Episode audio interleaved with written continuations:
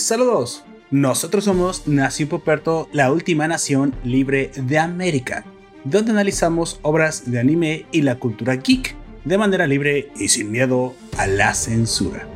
En esta ocasión hablamos de He-Man y los amos del universo, la nueva adaptación de Netflix con subtítulo de Revelaciones. Esta es la continuación oficial de la plataforma que da a la mítica serie de los años 80, que a muchos millennials encantó en su infancia. La historia del hombre más poderoso del universo renace para continuar después de 40 años, donde una vez más tendrá que invocar el poder de Grayskull para derrotar a Skeletor, el señor de la destrucción. También conversamos acerca de la polémica que se generó alrededor de esta historia, que para muchos ha sido otra víctima más de la agenda política progresista de Netflix. Así que abre tus oídos e invoca el poder de Grayskull porque comenzamos.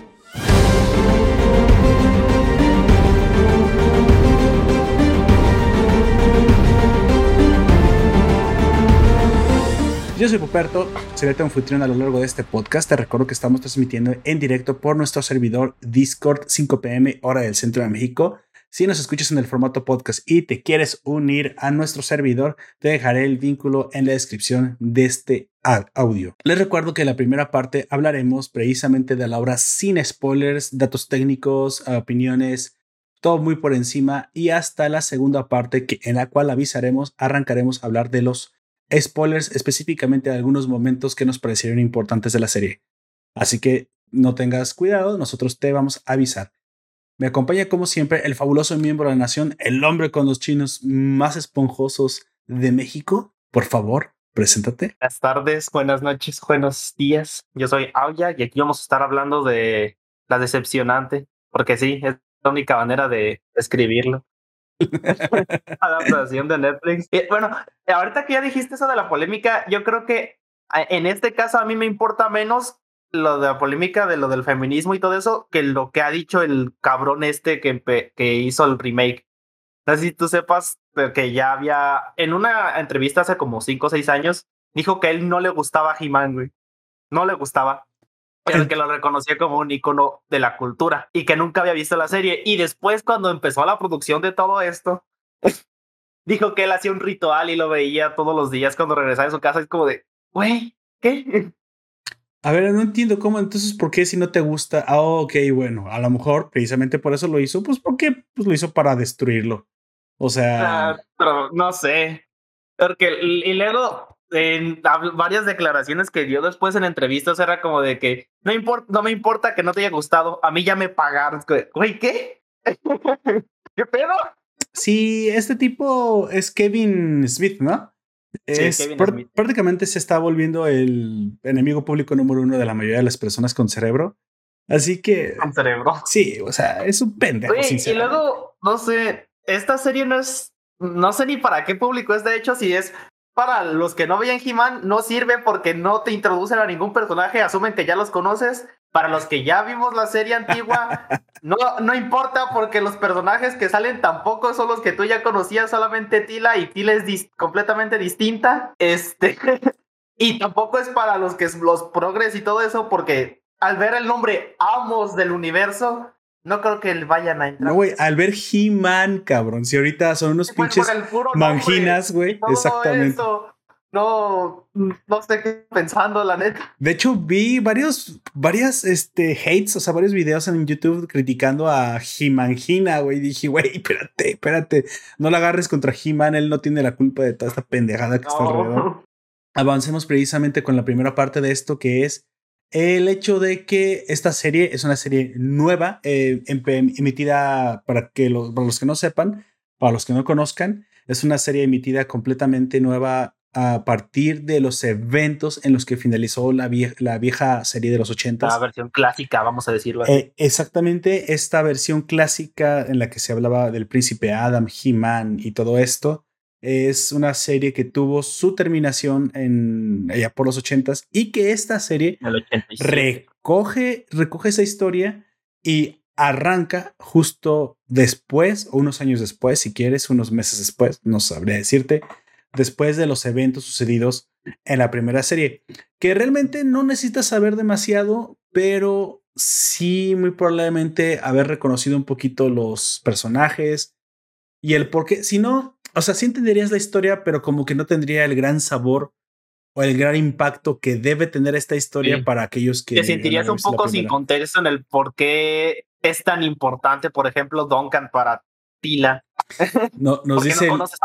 Ya tenemos el FNMBO en el, en el stream. Nos dice en, en, el chat de Discord. Yo dice: Esto debía llamarse más, más bien eh, Tila y las amas de casa del universo. Espérate, espérate. Sí, estoy de acuerdo contigo. pero, ni siquiera tienen casa. No creo que cuente en este caso. La del castillo. Las dos morras. Para que se pongan a limpiar el castillo antes de comenzar con los, ah, este, con los, con las frases machistas y el rage contra las feministas, hablemos un poquito de la serie. ¿Qué te parece? Em, entremos a los antecedentes para saber de dónde viene y por qué es, es tan icónica para aquellos que ya pues somos considerados chavos rucos o millennials de la primera ola de millennials, los que estamos más pegados a la generación X y que muy probablemente tampoco vimos esto en nuestros inicios porque esta serie tiene más de 40 años, tiene aproximadamente 40 años pero muy probablemente en las repeticiones de nuestra infancia. Las muchos, transmisiones. Muchos, muchos nosotros exactamente lo conocimos, lo vimos y muy probablemente nos gustó. Así que, ¿qué te parece que nos hables un poquito de los antecedentes, amigo? Acerca de qué es He-Man originalmente, cómo, cómo nace, cómo crece esta, esta historia y por quién estaba dirigida, por qué, por qué fue sacada en los años 80. Por favor, hazme el honor. Primero que nada, pues eh, He-Man and the Master of the Universe, que es el nombre original en inglés, o He-Man y los Amos del Universo, que fue como nos llegó a nosotros. Es una serie de televisión animada en Estados Unidos por Filmation y basado en una, eh, bueno, como todo en esa época, está basado en una línea de juguetes o para promocionar la venta de juguetes de Mattel en este caso. este, así como en su tiempo también fue Transformers y muchos otros que eh, casi en esas épocas casi todo era para eso, para promocionar juguetes las series animadas. E, eran muy pocas las excepciones. Yo en este momento ni siquiera se me ocurriría ninguna de esa época que fuera la excepción, pero que fuera de este lado del charco, porque pues entonces se habría anime y ese tipo de cosas, pero de este lado del charco todo era para promocionar juguetes. y pues la serie se estrenó en 1983 y finalizó en el 85, constando de dos temporadas de 65 episodios eh, cada una. Además estaba destinada al público masculino de entre 3 y 10 años de edad sin embargo, su popularidad llegó a conquistar también al público femenino y a otras personas de todas las edades, como jóvenes y adultos de, determinadas edades. Su éxito como serie de televisión se mantuvo activo hasta finales de los 80 y principios de los 90, junto con su serie eh, hermana Shira y las princesas del poder. La serie tiene lugar en el ficticio mundo de Eternia, en el que conviven la magia y la tecnología. Este, y su personaje principal, pues, es el mismo He-Man o el príncipe Adam, el hijo joven de los gobernantes de, de ese lugar, que son el rey Randor y la reina Marlena. Sí, sí, sí. Esos son precisamente sus, sus papás, ¿no? La, la familia real. Eh, hablemos también un poquito de este. Esta, esta serie, como ya dijiste, fue estrenada precisamente a los 80 en una en un contexto donde las eh, compañías sacaban series animadas como también lo han hecho los japoneses todo el tiempo, para promover juguetes, juguetes físicos, el, el, los DLCs, digamos, de alguna manera físicos, pero obviamente, pues para la compañía yo me imagino que tenía mucho más importancia el, el hecho de que tu serie, pues no te llevara mucho dinero, no te, no te llevara demasiado sacrificio, porque pues la inversión estaba hecha para poder vender juguetes. Muchos otros lo hicieron así, también recordamos la icónica serie de Bosque Mágico, en aquel entonces se llamaba Sylvanian Families, serie que todavía sale el día de hoy, la busqué para eh, canales infantiles, nada más que ya tiene animación 3D y ya es muy ah. nueva, pero Sylvanian Families sigue existiendo, ya no sé si también venden sus, sus juguetes, en su momento Barbie hizo lo propio y muchas otras series curiosamente aquí lo que podemos decir es que He-Man eh, definitivamente fuera incluso de sus juguetes, fue una gran serie para muchos de nosotros porque como caricatura, como cartoon gringo, era bastante decente. Sí, sí era, era bastante de ser, como tú dijiste, para solo vender juguetes, traspasó esa, eh, digamos, línea de solamente ser publicidad, hacer una buena serie. Que eh, las que recordamos hasta ahora de esas épocas son porque traspasaron eso y porque terminaron siendo parte ya de nuestra cultura y llegaron a ser lo suficientemente buenas como para ser recordadas, porque pues si fuera porque solamente fueron para vender juguetes, en este entonces no las recordaríamos a Eh, ese tipo de series. exactamente. De. Exactamente. Esa es, esta serie, la mera verdad es que lo hizo bastante bien, al nivel de que muchos de nosotros recordamos con mucho cariño la, pues la, la serie, mm, porque ni siquiera los juguetes no los, bueno, aquí- en nuestro, nuestra ciudad, pues, a ser una ciudad no tan grande, pues la gran mayoría de los Es la juguetes delgada línea entre pues, pueblo y ciudad. no llegaban. Ma- Mattel debió haber tenido muy probablemente, pero bueno, a- bueno, no sé a ti, pero a mí mis papás no me compraban juguetes tan caros, sinceramente, para aquel El entonces. único juguete caro que yo recuerdo a- a- Ay, pero haber pedido desde hace de- desde que vi la película, porque cuando yo era pequeño me gustaba mucho la película de y hasta la fecha todavía me gusta, ya no tanto, pero eh, era como una mini obsesión. La, eh, cuando era pequeño era la de Roger Rabbit, la de quién engañó a Roger Rabbit. A mí me gustaba mucho esa película, ya sea porque había personas y había, eh, y había este, figuras animadas y aparte convivían de todo su tipo de universos, había de Disney, de Warner y, y me gustó mucho todo eso y entonces yo lo que le pedí a mi mamá fue un Roger Rabbit Un Roger pues lo Rabbit. que me compró que por ahí ya hace un tiempo ya enseñé que lo tenía y pues sí es, es de bastante tamaño y hasta la fecha lo tengo ya fue reparado como dos o tres veces pero lo sigo teniendo. Bueno, aquí nada más hay que mencionar precisamente, nos dice Life en el stream, dicen buena serie, pero más bien era más memeable. Pues sí, pero en aquel entonces recuerda que no lo puedes ver con los ojos de hoy. En aquel entonces eran ojos de niño. Y para mí, pues que había pocas cosas en la televisión buenas, me parecía He-Man, al menos yo lo recuerdo con mucho cariño porque me gustaba. Muy probablemente ahorita lo veo con ojos de adulto y pues tú decir, ah, porquería de serie, no tiene ni calidad ni trama, pero se tiene que entender el contexto en el momento que, se, que Sí, fue vista, ¿no? Entonces, pero también decimos que es buena serie a comparación que to- de todo lo que se hacía para niños en ese entonces Ten Claro. también eso en Y, cuenta y porque su objetivo era vender, claro. De hecho, esa es la razón por la cual el, hay una anécdota donde se habla de por qué el tigre es verde. De hecho, originalmente debió haber sido un caballo, la montura de He-Man, pero terminó siendo un tigre verde porque creo que ya existía o ya- y había sobrado de otro, no sé, de un zoológico Sí. que había hecho Mattel y Eh, lo tenían en stock y dijeron chingue a su madre véndelo también con ellos nomás le haces una montura y ahí que se monte el, el He-Man y ya, hombre, ya estuvo. sí Y era un tigre verde porque se les había acabado la pintura. No sé, una cosa así súper de pobres. Eso de pobreza. un poco más épico, güey, porque, ah, no mames, Es ese un- vato tiene un tigre de montura. Y, y un tigre, el, el color era lo de menos, güey. Ya nada más porque veías que un Sí. tipo se le montaba un tigre y dices, güey, qué tan badass tienes que ser para montarte a un Sí, tigre. qué tan ¿no? vergas tienes que hacer. Y luego veías al tigre fuera de ser la montaña. Ah, con razón. es que He-Man sí es impresionante, pero más bien es pobrecito. Es muy triste el pobrecito. Sí, ¿Cómo se llamaba? ¿Dingo? Kr- Kringer, sí, Kringer. Nos dice Life, eh, es que He-Man era un remanente del Conan Bárbaro. Sí, eso es de hecho una de las cosas que iba a decir. Sí. Está Ah, es obviamente, es- está todo inspirado en la cultura bárbara. Bueno, precisamente ahora hablando de esta serie, de esta serie, de este, de este remake, Masters of the Universe eh, Revelation, con, como es su nombre oficial, de hecho no tiene He-Man en el título, aunque Ah, curiosamente no lo tiene. Eh, para mí debería haberlo tenido, pero bueno, ya sabes, Netflix. No, de hecho, en este, Netflix. ahora que, nos da- que ya lo vimos, nos damos cuenta de que estuvo bien que no estuviera, porque, bueno, ya contestemos con spoiler.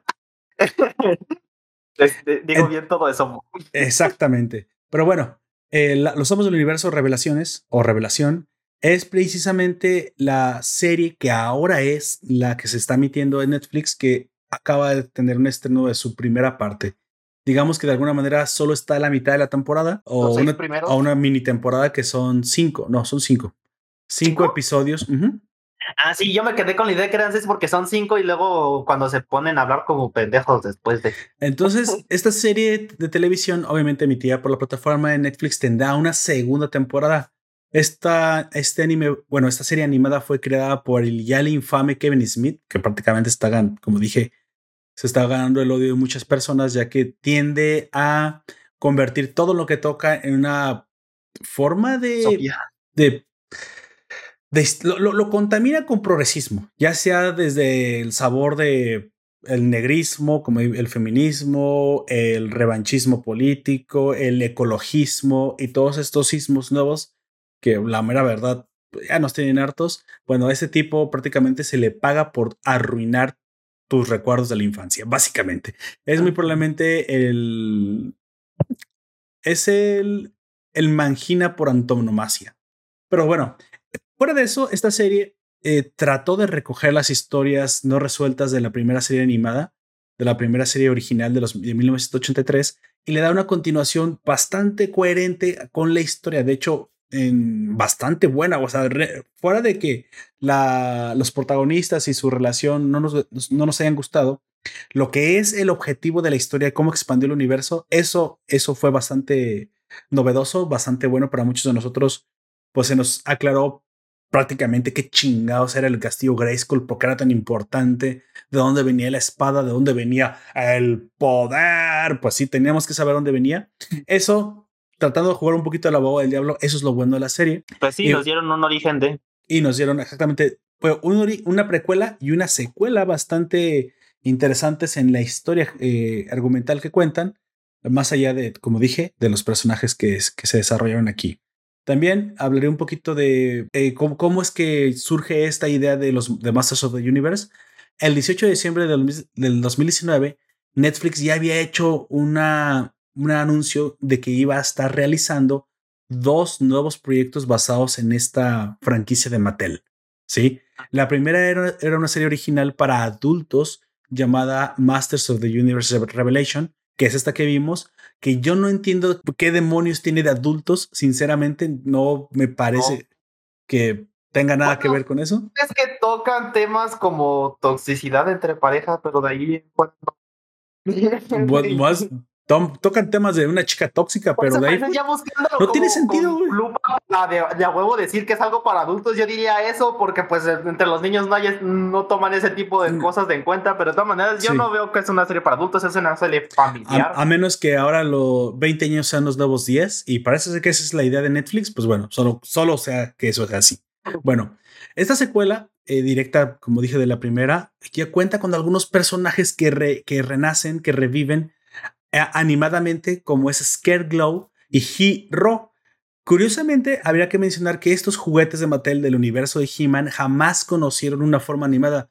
O sea que para muchos fans de la caricatura, o para muchos de nosotros que vimos la caricatura, esos personajes son inéditos pero ya existían dentro del universo de He-Man, pero era... Incluso Andra, ¿no? Que pero nada más había salido en un cómic. eso es lo que iba a decir. Y exactamente también una, un personaje que le sucede lo mismo, que jamás conoció el universo animado, fue la teniente Andra, porque realmente era una teniente, tenía un, un rango, que nada más apareció en los cómics, en, en la versión de cómics que fue lanzada por Marvel. ¿sí? Pero fuera de eso, la historia es una secuela fiel de, la, de las historias generales de los 80s y Netflix, pues bueno, sabía que mucha gente quería volver a ver esto y, lo anunció. Hay un segundo proyecto que también que había confirmado Netflix, que todavía no lo hemos visto, que es una serie original que se llama literalmente como la primera, que se llama He-Man and the Masters of the Universe. And the Masters of the Universe, o sea, la original. Lo que no sabría decirte es que es eh, directamente un remake, tal parece ser, pero no nos, van a, no nos va a gustar a muchos, muchos nos vamos a, a decepcionar, porque tal parece que es un remake he orientado a los más peques de la casa, que, te digo que para mí la primera ya está orientada a los más peques de la casa, pero está bien, no entrar en esa polémica, pero directamente tiene un sentido familiar, ¿sí? Así que yo me imagino que va a ser algo como Saint Seiya con su remake que pues prácticamente te lo anunciaron, ¿no? Esto va a ser para niños, va a ser prácticamente un Barney y sus amigos, un Plaza Sésamo, algo así de ese nivel. Así que muy probablemente es posible que veamos que veamos incluso hasta personajes chibi. Podría ser, ¿eh? Podría ser, ya que tiene una, un ambiente familiar. Y pues bueno, fuera de eso a mí ya no me interesa, solo sé que pues eso es el, segundo proyecto y muy probablemente los más peques. O, o tal vez sea como la animación de Shira y las princesas del poder, esta nueva donde tienes como una Shira pues chibi, plana y hasta mal hecha en sus dibujos, pero prácticamente como ese es el objetivo para que sean dibujos infantiles, bueno, es posible que eso es lo que estén pensando con este segundo proyecto. Así que para muchos de nosotros el primer proyecto era el, como quien dice, el que estaba orientado a los viejos fans. Como ya dijiste tú antes. De hecho, se vendió así. Esa fue parte de la publicidad que estuvieron diciendo que vas a revivir las historias de He-Man y ese tipo de cosas. Güey, no, no pasa. Primero porque los personajes que, eh, en los que se centra la trama ni siquiera tienen la misma, bueno, te podría decir que la actitud sí, pero no tienen como el mismo personalidad. no sé cómo decirlo, porque te da un aire a que sí se parecen a ellos, pero sus, las acciones que hacen o lo que dicen no termina de cuadrar. Dice la FNMBO, es que si hay violencia, porque no voy a decir exactamente lo que está narrando, es un spoiler, pero ahorita no lo diré, lo diré después. Si hay violencia, entonces es para adultos. Eso no es cierto. Los niños también pueden ver violencia. Y no, es, es, este. Lamentablemente piensan que ahora. Lo que te digo, están tratando a los adultos como infantes y es una de las cosas que a mí no me gusta. Y para ser para adultos, para mí, a mí le faltó mucho más violencia, cosas más explícitas. Las chicas ni siquiera tienen curvas, o sea, todas parecen bloques monolíticos. Ahí, sí te voy a, ahí, sí yo voy a hacer como tú dijiste hace rato de abogado del diablo. Si están mamadas, tampoco pueden estar tan acá, tan curvilíneas, güey. Güey, pero es que ese mamadez que tienen las mujeres ni siquiera es real, güey. Ninguna mujer desarrolla así los músculos. Solo que seas esta, este hombre este transexual, ya sé que se dice mujer transexual, pero yo no voy a caer en esa pendejada. Este hombre transexual que ganó la alterofilia, de Nueva Zelanda, dije, güey, ni siquiera ese tipo ha desarrollado los músculos como los que desarrollan las chicas. Dije, es, imposible. o sea, le cortas la pues cabeza y se la pegas a un hombre. Y se ve, sí, no, no, lo, no, lo, niego que es una exageración, pero pues como ya vimos es como parte de la misma, ¿Sabes que es una super exageración y todo la, ese tipo de La chica negra sí tiene un cuerpo, aunque sea eh, musculoso, de una mujer que se dedica a ser mercenaria. El de ella. Eh, pero sí parece femenino, güey. Se ve, se ve exagerado, e, es, es musculosamente exagerada. Y, es, en ella sí es como de, bueno, X, pero en el, que en el caso de Andra sí se ve musculosa y se ve como una mujer musculosa se vería. Exactamente. por eso no está tampoco tan curvilínea. La que se queda curvilínea, pues es esta Evelyn. Y te diré, porque todos mundo le bajaron, porque esa era como la femme fatal, la que tenía que mostrar incluso hasta piel, demás y todo. Pues te digo, si era para adultos, entonces, pues qué chingados, ¿no? o sea, ¿dónde está eso? No, es para adultos, está mal. Definitivamente no. Bueno. Nomás lo pusieron como para emocionar a la gente. Entonces, el infame Kevin Smith anunció la serie de Masters of the Universe, esta que se acaba de estrenar, de la que estamos hablando, en la PowerCon del 2019. Y también, eh, pues, eh, reveló que iba a servir como showrunner y productor ejecutivo, cosa que a muchos ya nos venía, pues, pues dando una muy, muy, muy mala espina. Y bueno, no nos equivocamos. Háblame también de, de, otras series que estén relacionadas del universo de, de He-Man, por favor, amigo. El primerísimo de todos los spin-offs que salió fue la de She-Ra y las Princesas del Poder, que es como su serie hermana, por así decirlo, porque las cosas que pasan en He-Man y She-Ra como que pasan al mismo tiempo, pero no están del todo conectadas. En, salvo en algunas excepciones. Este, luego están las nuevas aventuras de He-Man de los noventas. Este, que ahí al chile se ve, eh, lo busqué y se ve tan, esa no la vi, honestamente, pero apesta que a, los noventas, como por los diseños y todo ese tipo de cosas, se nota que es de eso, de esa época. He-Man eh, ante Master of the Universe, eh, que salió en el 2002 al 2004. Eh, She-Ra y las Princesas del Poder del 2018 al 2020, que esa es la última que había salido antes de esta. Y He-Man y She-Ra, El secreto de la espada, es una película. Y también hay un especial de Navidad que también es una película. Y Master of the Universe, una película en live action del 87 que tiene bastante, bastante personajes bastante extraños. No sé, la anatomía que tienen se me hace bien rara. Todas las películas que tú eh, habías este, mencionado habían sido animadas hasta esta, ¿no? Esta es la, es la primera y única eh, el intento de llevar a la pantalla grande y se llevó a la pantalla grande. Pues no, lo que pasa es que en aquel entonces acuérdate que era, era Rambo, era este Schwarzenegger, tipos musculosos. Y, y sí lo estaban. El mismo Bruce Willis también estaba dentro de esta categoría. O sea, no, no es que sean raros, es que son cuerpos reales. Se nos olvidan que los hombres sí podemos llegar a ponernos a ese nivel de mamadez, como quien dice. Pero era lo exagerado, ¿no? Este, playas rotas de los ochentas, jeans rotos, este, piensan que eso es moda de ahora. No, no, no, en aquel entonces conduciendo automóviles gigantescos que gastaban un 10 litros de gasolina por kilómetro. O sea, este era el, este era el tipo de opulencia que se demostraba entre los ochentas y los noventas, ¿no?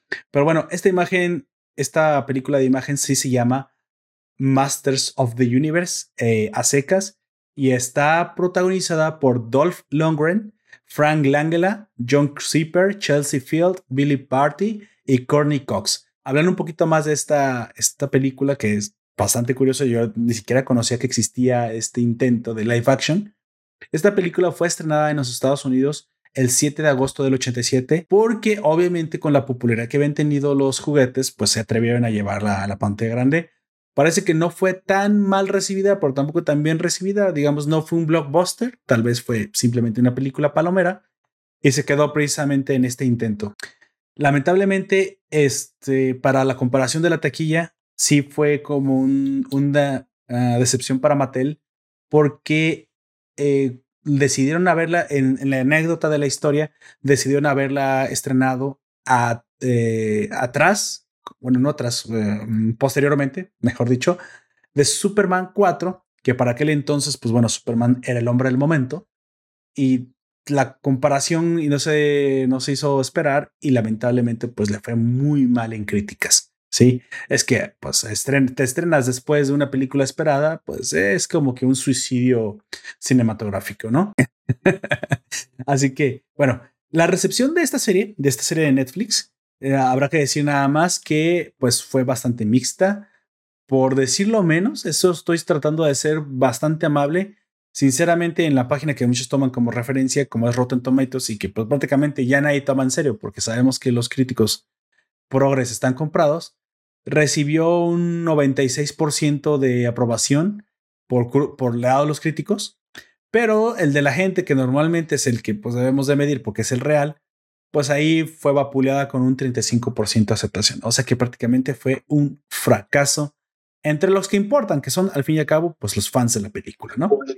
El público en general. Y yo también me, me, siento así, yo tratando de ser eh, bastante honesto con lo que sentí, porque obviamente estaba un poco emocionado porque pues la nostalgia sobre todo, es el efecto nostálgico. Pues He-Man tiene una buena calidad, eso es innegable. muy bien. no, no voy a echar tierra en eso. Eh, tiene algunos rediseños porque simplemente como que algunos los trasladaron a la tecnología y tiene poquitos rediseños y los rediseños que tiene se ven bien, están bien hechos. Sí, Estéticamente es muy buena. Sí, hay que decir eso, ¿no? Si la, la estética de la, la, animación está hecha con dinero, o sea, le, le aventaron, le, pues sí, le dieron como el, el, el budget, el, ¿cómo se dice en español? Acabo de olvidar. presupuesto, el presupuesto a Kevin Smith ah. fuerte para hacer una serie de alta calidad. Es lamentable que lo haya desperdiciado en este bodrio, pero bueno, eh, de, que, de que tiene buena animación y que veremos a He-Man animado como nunca lo hemos visto, con los poderes, los colores, los todo, todo está muy bien. El tiempo que sale. el, el, doblaje en español, espérate, espérate, acuerdo que estamos todos sin spoilers. Ah, el, el, doblaje en español no es para nada malo. Es este, como saben, yo suelo ver las cosas en español em, doblado porque eh, me gusta evaluar el, el, trabajo de los actores de doblaje y está bastante bien hecho. De hecho, no tengo absolutamente ninguna queja. Está en todo. Ah, eh, parecidas a las voces originales, claro que ya no se pueden retomar porque la gran mayoría de esas personas ya están fallecidas 40 años después. Creo que solamente vive He-Man. El que hacía He-Man, el, el, el actor de doblaje, fue a investigar un poquito. Sin embargo, las voces cuadran y quedan perfectamente con lo que están representando. En esto no tengo ninguna clase tampoco de, de, queja. Técnicamente es un portento. Al final creo que también esto es lo que más me duele, de, de cierta manera lo que más me decepciona, que al tener tan buena calidad y al, ver, al haber tenido una oportunidad, digamos, de incluso de, yo creo de crear una franquicia poderosa o traerle a la vida, ahorita cuando pues este, el mercado de la nostalgia está en, en boga, pues no, deciden hacer una historia de todo menos de He-Man. Así que, pues bueno, esa es mi decepción. definitivamente el, aquí el culpable no es otro más que Kevin Smith y estas ganas de tratar de imprimir a la fuerza y sin que nadie te lo pida una ideología y una agenda política en todo lo que todo lo que haces. Así que pues bueno, amigo, otra alguna otra opinión acerca de, de esto antes de pasar ahora sí a la parte con spoilers. Dice Life in que He-Man estaba sobrevalorado. No digo que, no estoy digo que esté sobrevalorado, lo que eh, ah, digo que la nostalgia es importante. No estoy diciendo que en su momento He-Man hubiera sido lo mejor. No, no, no. Había cosas mucho más interesantes en su momento, como los Thundercats. Pero es obvio que la nostalgia es importante y muchos de nosotros, pues simplemente queríamos ver una serie que trajera esta nostalgia viva de nuevo. El cómo es lo que critico y tampoco es que esperaba que fuera este lo mejor que ya he visto. Como, como dijimos, creo que el sentimiento es decepción más que aberración, no. habrá cosas que, que, tengo que aceptar que están bastante buenas, tratando de ser bastante más ecuánime y no solamente tirarle, tirarle a la serie, ¿no? Juan José lo tenemos en el stream mientras eh, regresa a o logra conectar o desmutearse. Parece ser. lo tenemos, dice Juan José nos habla un poquito. Sí. Me parece que desarrollaron más a los personajes secundarios. Sí, eso sí, definitivamente eso, eso lo vamos a ver mejor. Hubo muchas cosas que me gustó, sobre todo la historia de Oko. Estuvo bastante interesante conocer un poco más de la raza de este maguito Sonrix. También eh, me dice, todos tienen músculos, incluso si no está el ejemplo es Ana Guevara. Si no dije que no estuvieran las mujeres musculosas que también pueden tener. Yo digo que simplemente los cuerpos no cuadran perfecto, no cuadran con lo que realmente es en la vida real. Em, y también nos dice el, el lazo que, ok, eso es un spoiler, eso, eso ya lo diré después. Pero el primer capítulo es un gran homenaje a la nostalgia. Eso, definitivamente, definitivamente ver a Adam tomar la ah, espada. Sí, te escuchas. sí. Como dice Juanjo José, definitivamente ver a Adam en el primer capítulo tomar la espada, levantarla y gritar, yo tengo el poder. O sea, a mí me sacó una lágrima. Sinceramente dije, ¡ah, la madre! No porque te digo que fuera un gran fan, sino que taladra, taladra algo tan profundamente en el cerebro, no puedes dejar de sentirte emocionado, no dices, oh, la madre. Y la neta, y la verdad, la, cómo se le pone como la armadura, como tipo Saint Claro que de repente la faldita dije, Sailor Moon, dije, güey, espérate, espérate, eso no estuvo tan chidoris. Pero el hecho es que eso estuvo bien. No sé, o sea, pienso yo que todos los primeros cinco capítulos se pudieron, cuatro capítulos se pueden haber comprimido en uno, tal vez en dos, y, y dejar de faltarle tanto el respeto al príncipe Adam desde mi punto de vista. Pero bueno, ya estoy hablando de más, esta es la parte sin spoilers.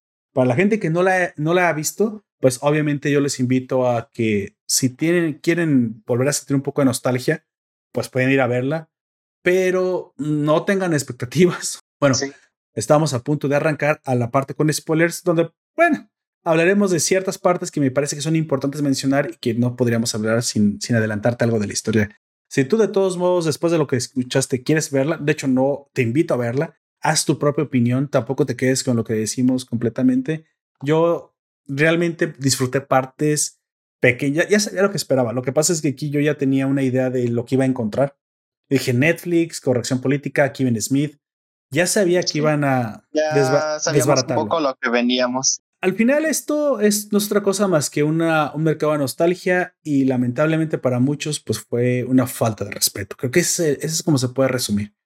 Ya tú tienes que hacerte la idea si para ti va o si también ya te acostumbraste y hay cosas que tú toleras. Yo por ese tipo de cosas cancelé Netflix y pues bueno, como dije, hasta no, hasta nuevo aviso, no vuelvo a recontratar la plataforma porque yo ya me, ya me cansé de que me traten de vender ese tipo de cosas. Pero bueno, aún así, aquí estaremos al pie del cañón tragándonos estos tremendos bodrios, estos, estos tremendos, este, estas tremendas mierdas, solo para precisamente traerte una opinión lo más imparcial posible, ¿sale? Así que bueno, ahora sí, sobre advertencia.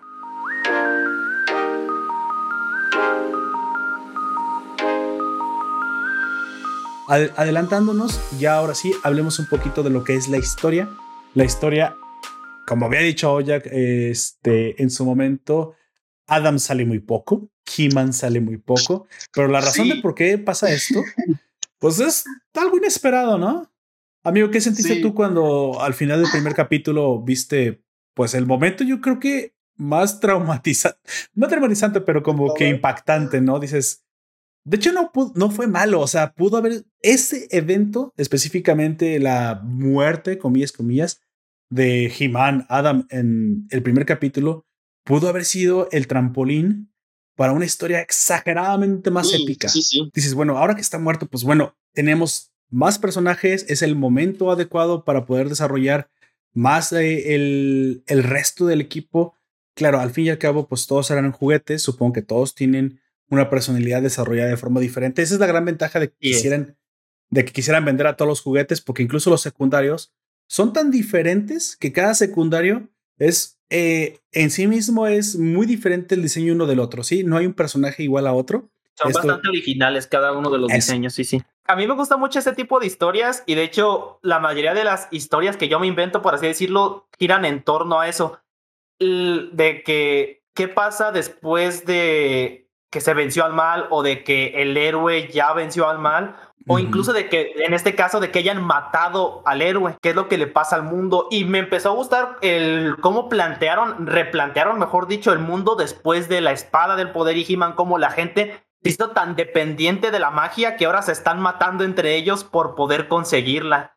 exacto, exacto. E, eso que acabas de decir, nada más te hago una pequeña matiz. Mi esposa, de hecho, dijo, mira, el mundo se ha vuelto eh, postapocalíptico, así como, ah, ok, ok. Sí, o sea, ella se, se metió la perra. Salte del estudio. Tú, afuera, afuera. Ahora, Cora. y onda abrió la puerta, güey. ¿Qué chingas? Ah, nos, están invadiendo los perros inteligentes. Perdón. Entonces mi esposa dijo, es, ah, mira, es postapocalíptico. Dije, bueno, no es, que sea, no es que sea Mad Max, pero da la impresión precisamente de que una vez que has perdido algo como medio steampunk, güey. Digo, no steampunk, no, perdón, es cyberpunk. Una vez que has perdido la noción de la. De, o mejor dicho, te has hecho tan dependiente que tu relación con la, con la tecnología se vuelve tóxica, ¿no? Y, es precisamente lo que Incluso también aquí lo vemos que aquellos que ya eh, que vieron que la magia ya no funcionaba, la rechazaron completamente al punto de cazar o de asesinar y buscar de una manera muy activa a lo que queda de magia y se vuelven obsesivos con la tecnología, ya que como ya ellos a los ojos de, en este caso de los antiguos achichincles de Skeletor, vieron que la magia les falló y se ocultaron o se abrigaron en la tecnología de una manera extrema. Exactamente, esa es, esa es parte precisamente del, de la magia de esta nueva historia en la que te plantean el por qué sí, haber dependido, o mejor dicho, el por qué ahora que ya no existe la magia, que también hay que especificar que no es que no exista, lo que pasa es que ahora está contenida donde originalmente esta magia existía, que era la espada del poder. Yendo un poquito atrás en la mitología, nada más hay que explicar que esta espada del poder realmente es un canalizador del, poder original, ¿no? El poder original. que los humanos lo pudieran usar la magia. De alguna manera podemos decir que es el poder creador del universo. Aquí religiosamente podremos decir que es el poder de Dios. Y que de alguna manera, una vez que creó el universo, pues este poder tenía que guarecerse en algún lado, ¿no? Y se guarece la mitad, pues en la espada y la otra mitad en esta orbe que tiene el resto del poder. Y a través de la espada y de la orbe se, se canaliza todo el poder del universo. Así que esto hace a He-Man no solamente el hombre más poderoso del universo, esto lo hace un dios una vez que él utiliza la espada. Entonces, obviamente. Vamos a decirlo más bien un semidios, porque esos dioses ya se retiraron hace tiempo y lo convierte en un semidios. Bueno, sí. vamos a decir sigue siendo un, humano que tiene los poderes de Dios. Y, y He-Man ahora nos muestran que es un manto un manto que puede cambiar de persona, que puede cambiar de.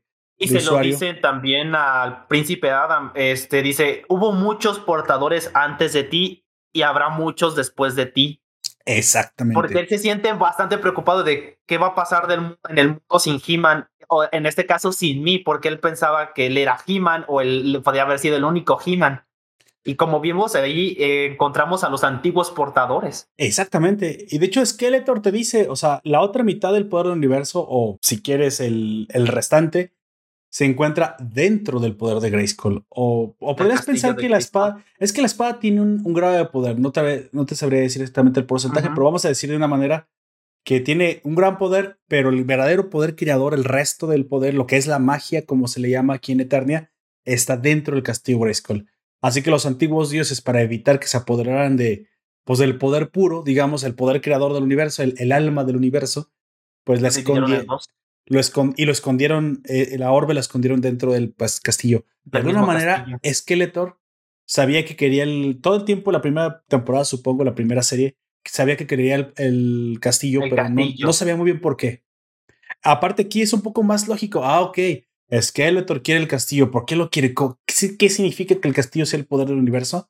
Y ah, luego también él, mismo lo dice que él se dio cuenta de que no era el castillo, sino lo que hay dentro de el castillo. Lo que Me gusta eso porque esto arregla mucho la historia específicamente que. y, rellena algunos huecos que es como de qué pedo con ese vato, con, con el calaca este haciendo sus pendejadas, ¿no?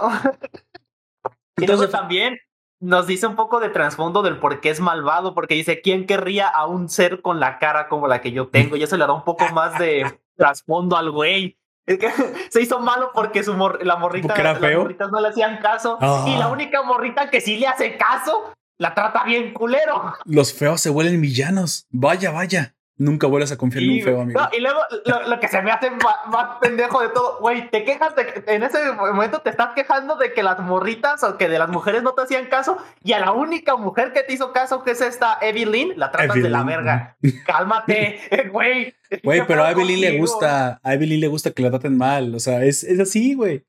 tiene una relación enfermiza ahí con, o sea, así son los villanos con, con ese tipo de relaciones. Y luego también eso es algo que sí me gustó y que podría decir que, que podría incluir, entrar parte de la propaganda de que hombre malo, pero en este caso se justifica porque está hablando del villano, él está hecho para ser malo. Ese sí es un hombre malo, güey.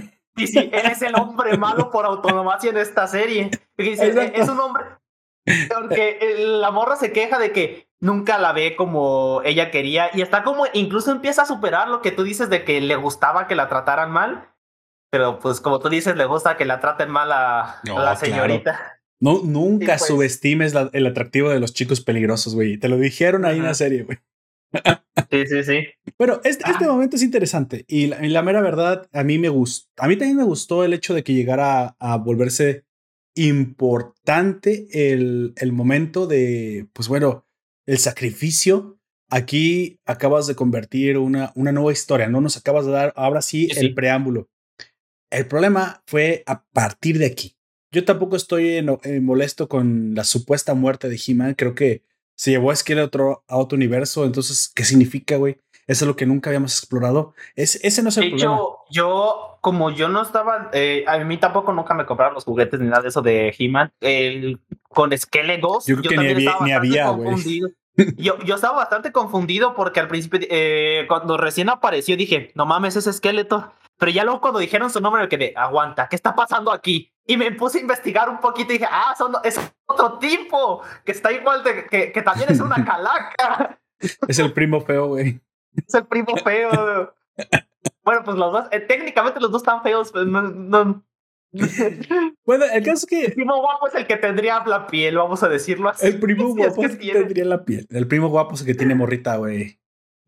Primo... ah, cierto, ah. cierto. No sé si Skeletor es el primo guapo porque sí tiene morrita. Tiene morrita. Hablando de las morritas, precisamente vamos avanzando un poquito más. Tengo otra.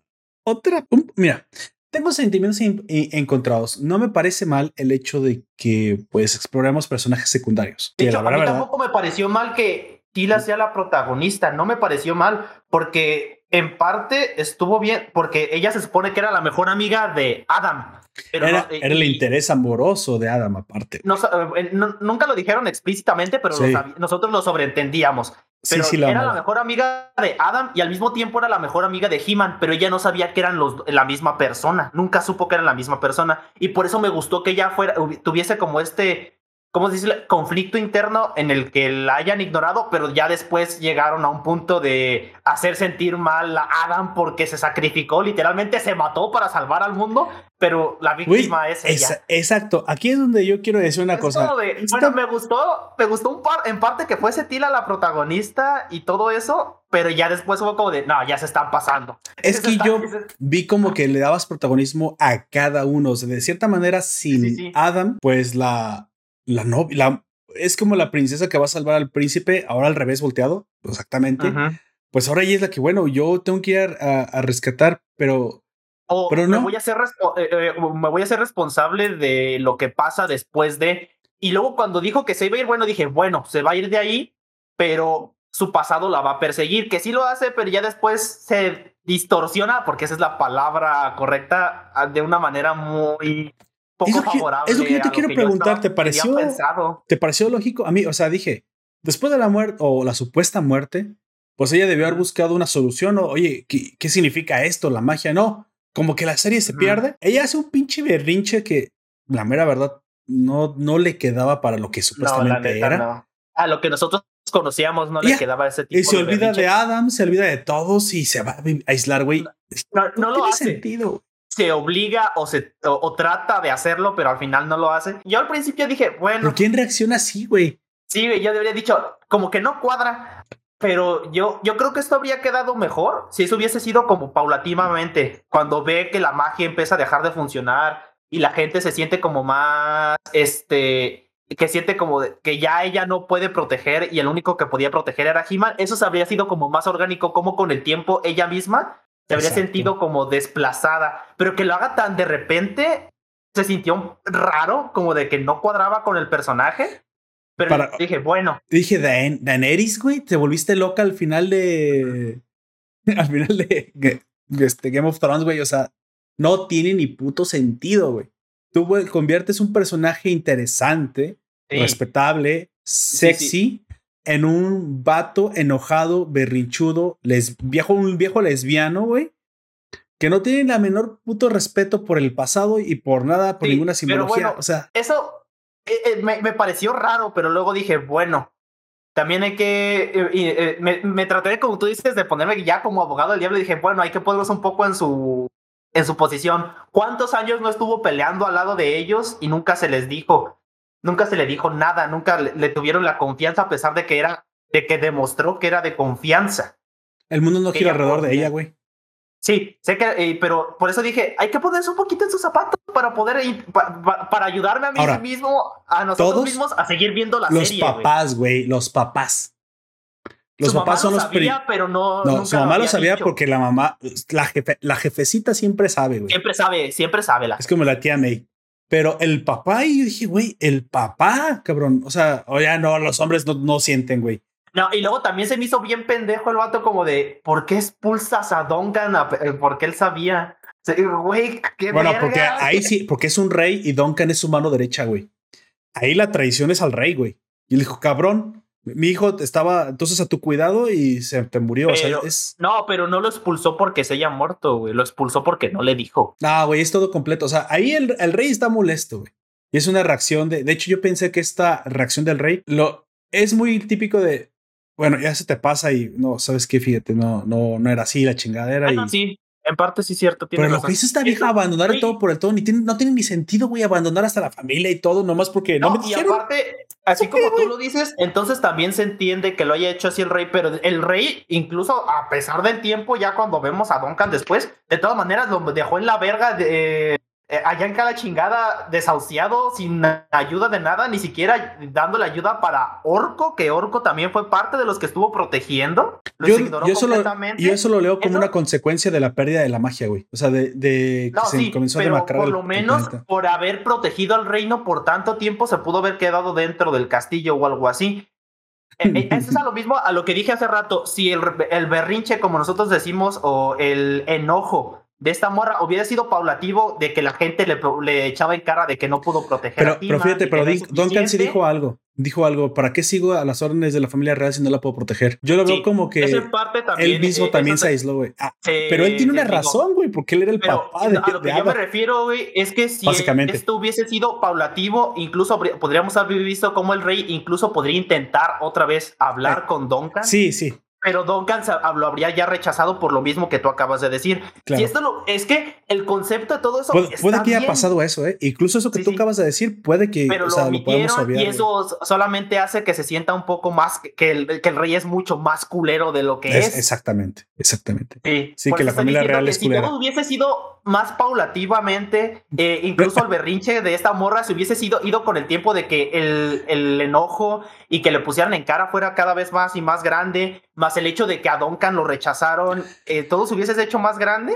aquí, aquí simplemente lo que me parece una, una ridiculez es el berrinche de. Está, No solamente está fuera de lugar, me parece que de alguna manera no es ni siquiera una reacción humana. ¿sí? Y yo te lo niego, eso es cierto, güey. Sí, sí, sí, sí, pero sí, para que avanzara la historia parecido a lo que están diciendo, por eso yo estoy diciendo de una manera, digamos, de arreglar esta pendejada que A ver, se le acaba de morir el amor de su vida. Sí.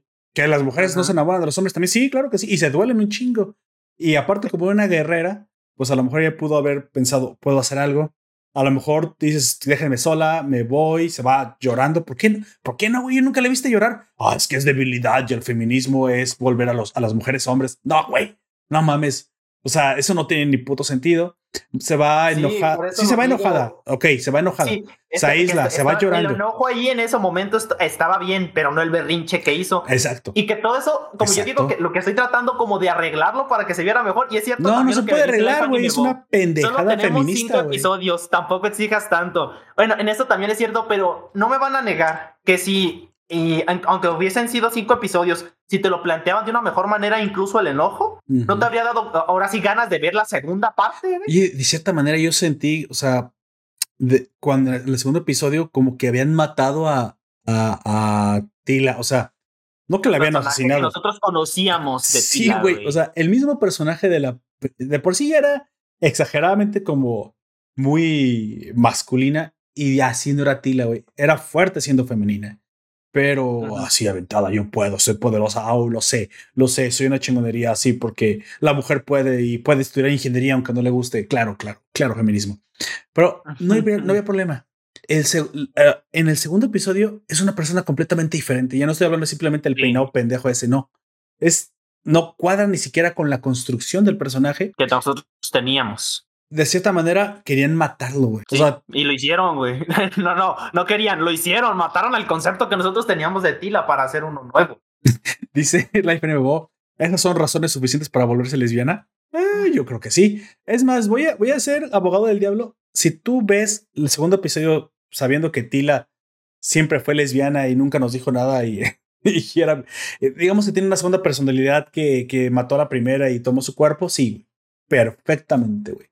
Tila es, es, ese, es más, es como personaje, es un paso. Tila es el personaje más badass hombre que he visto. Entonces sí, ya si la ves así, no hay ningún problema. Son aquí, obviamente, son dos tipos. Y su novia es la, ¿cómo es la chica negra? Que de hecho se, de hecho, se comporta casi, como, casi como pareja. Entonces sí, sí, claro que sí.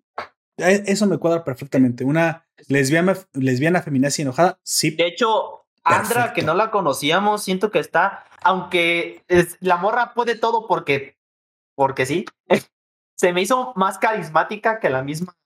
Que porque es tecnóloga, yo, yo creería que la hija del tecnólogo fuera tecnóloga, pero está bien, está bien. Querían meter un personaje negro porque obviamente no es suficiente. Se me hizo más carismática ella que la nueva Tila, güey. Me cayó un poquito mejor sí. que Tila. dije, ah, esa pinche negra me va a caer gorda. No, güey, está todo más del personaje.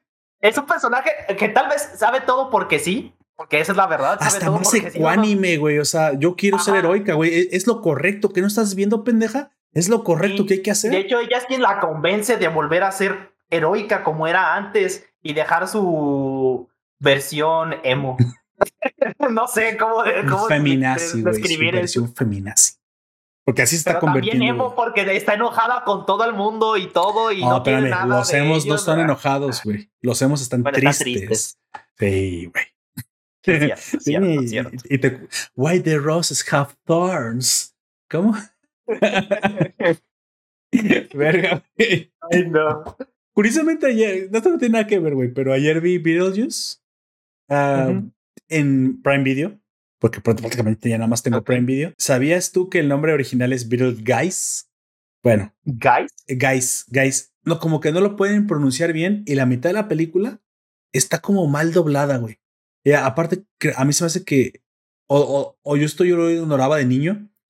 A Beetlejuice le dicen Beetle Guys la mitad, porque no se escribe juice, se escribe, se escribe G-U-S, G-E-U-E-S-E.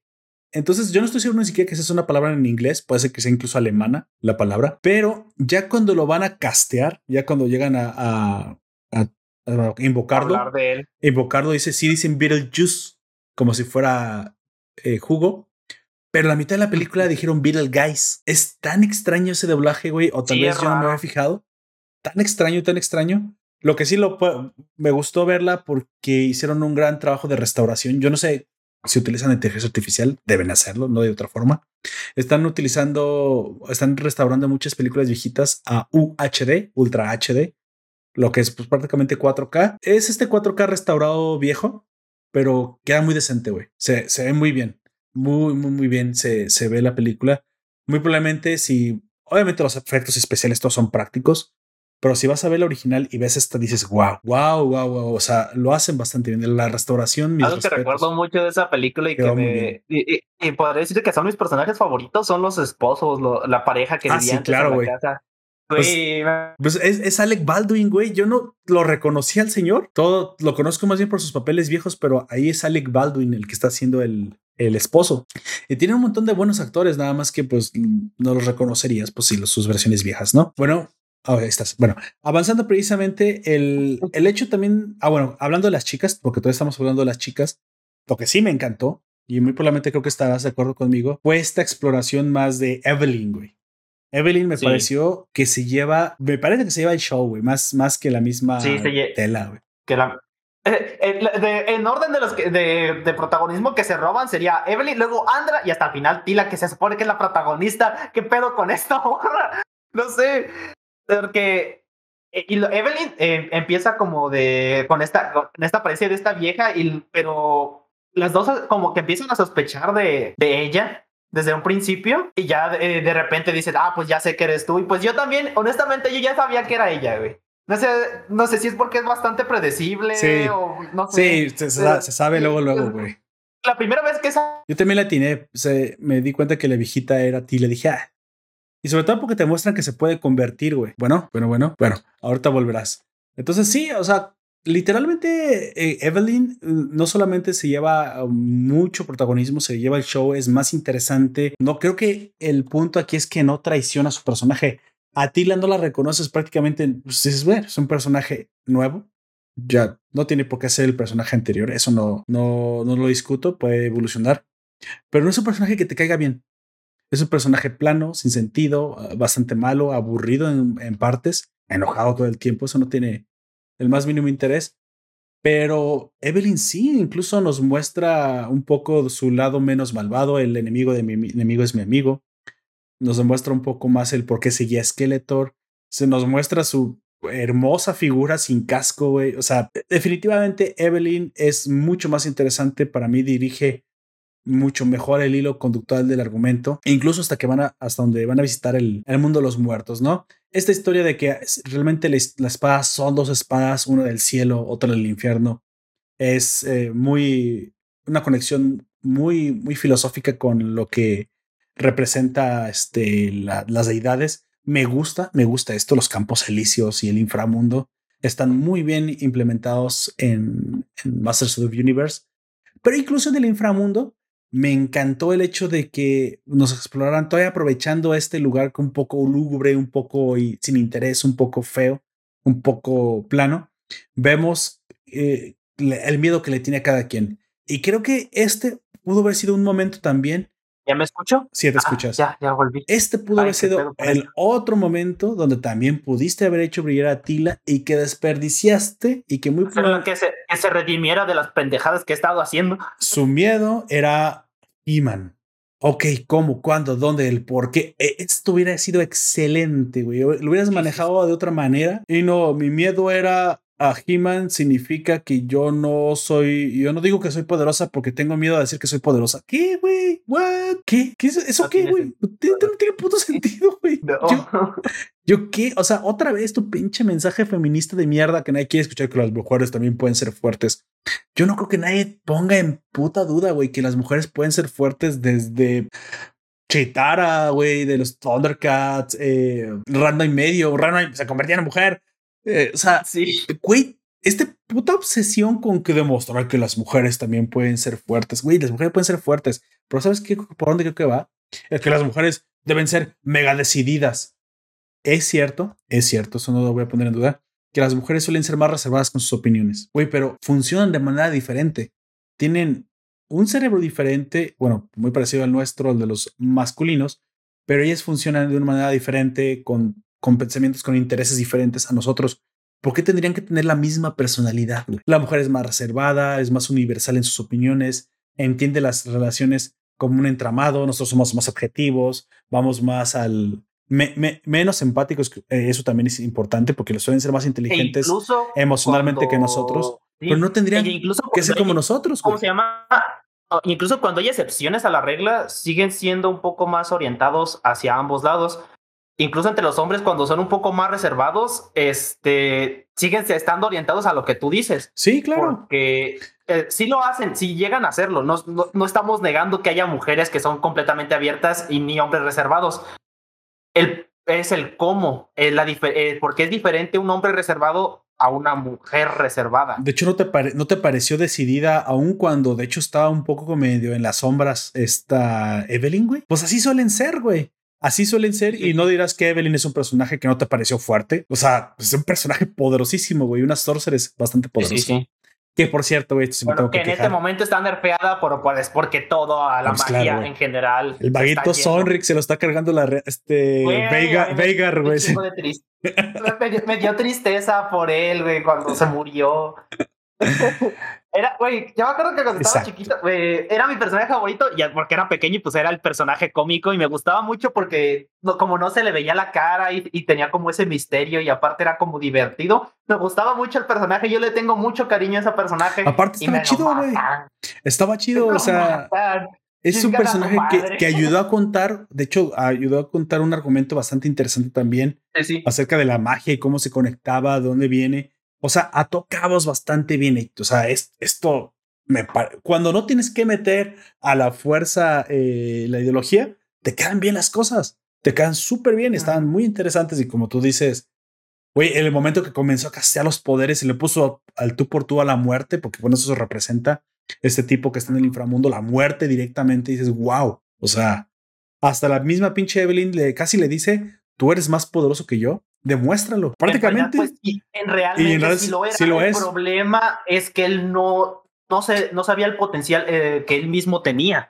Se sentía, ya, por lo mismo de que sus poderes no siempre salían como él le gustaba y el hecho de que toda su vida le estuvieron diciendo que era un mal mago, eso también le influyó a él mismo en el hecho de que, por así decirlo, hiciera magia, pero no se esforzara lo suficiente como para que saliera bien.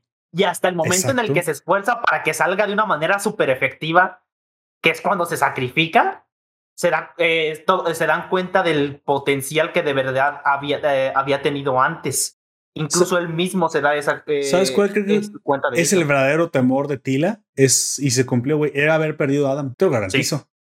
Ay, el cliché de que no, las mujeres no giramos alrededor de los hombres. Bueno, sí, te quieres quedar con esa simplificación, pero que no vienen alrededor de los hombres, pero en tu caso sí giraba. En el caso de ella sí giraba. Pero no es eso, no es que sea el hombre, güey, sino, sino que para ella lo importante era el cariño que había desarrollado por una persona muy importante y que aparte se ha vuelto interés romántico. Eh, y resultó que es Adam. Eso era, güey. De hecho, era, yo pensé que iba a aparecer Adam y no He-Man, güey. Ahí, pero aquí nos demostraron otra cosa que no era eso, que se inventaron el, el, temor. El temor debería haber parecido Adam muriendo y que ella no pudiera hacer nada para salvarlo. Ese es el verdadero temor de Tila, güey. ¿Ves? que se vaya la mierda de Kevin Smith, güey. Yo puedo hacer mucho mejor la serie. Pero bueno. Por eso, aquí nosotros en este momento lo que estamos haciendo es un arreglando, arreglando la serie.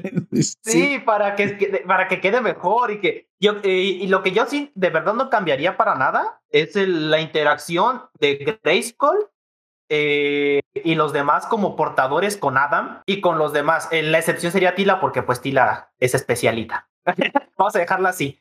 Pero el, cómo eh, ellos, eh, los demás portadores interactúan con los que todavía están vivos y con Adam, me gustó mucho como esa mecánica de que se sorprendieron de que Adam no eligiera su forma de He-Man para estar en el paraíso, sino que eligió su, verdad, su forma real, que es la del príncipe Adam, porque era su forma con la que él se sentía más cómodo. Eso también me gustó mucho. Él te demostró que bueno, aquí hay una situación que también quiero decir.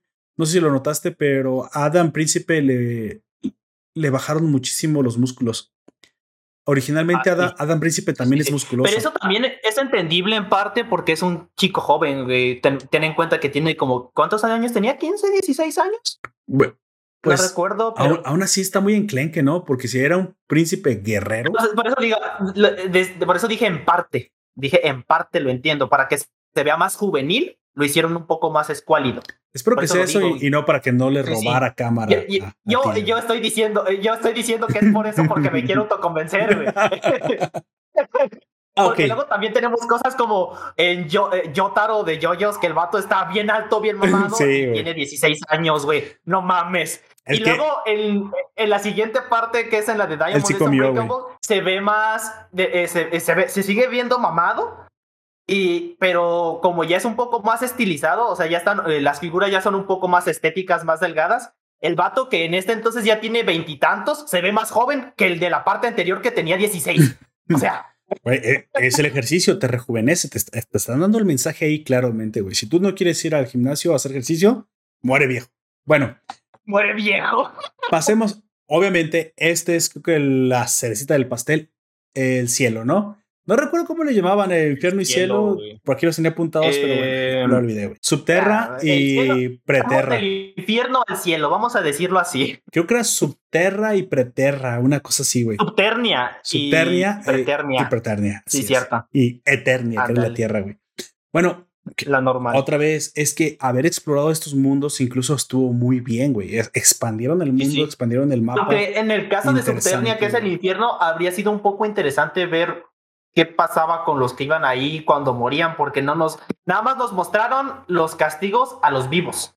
Y, y este vato, el Skeleghost, mm, me habría gustado por un poquito más, pero pues ese ya se entiende porque como ya dijo hace rato Life Anime Boss, son cinco capítulos. Exacto. Así de que tampoco hay que pedir tanto. No, y, te digo, pues, para expandir la mitología, para expandir la mitología, lo hicieron muy bien en cinco capítulos. Esto no, no es para nada una queja. Lo del, lo del mar, la, lo, ¿Cómo, conectaron con este antiguo. replantear el mundo después de la magia y cómo plantearon estos dos mundos, que es el cielo y el infierno, estuvo bastante bien. Están bastante bien planteados y bien construidos de acuerdo a lo que nosotros conocíamos. Exacto, exacto. Y, precisamente eh, Preternia, bueno, aquí me parece que no solamente nos, nos dieron la, eh, la explicación del cómo es que Adam realmente no muere, pero me parece que también eh, se nota la influencia, y ahora sí creo que es algo que es una genialidad, que no creo que haya sido de Kevin Smith, sinceramente. El hecho de que ya sospechábamos muchos de que esto está tomado de la mitología nórdica. Güey, esto es el Valhalla. En el Valhalla no mueres, te sientes, te sientes junto a Grayskull, Odín, y aparte eh, tienes tu gloria de guerrero. Solo los guerreros pueden ir ahí. Entonces dices, ah, canijo, ah, canijo, esto ya se parece mucho más a una, una cosa que hemos visto con los nórdicos. Y era obvio que en este cielo Valhalla iba a estar Adam. Lo que no esperaba es que incluso el, el hecho de que haya sido el Valhalla es un poco como Dragon Ball, ¿no? Te vas y te vas con tu cuerpo. O sea, realmente vives una vida eterna y no puedes vivir la vida eterna si no te vas con tu cuerpo. Entonces, de cierta manera, sigues vivo si es que eres de estos afortunados muertos en combate heroicos que se van al Valhalla y que para acabarla de fregar tienes una puerta al mundo real y en la que puedes volver.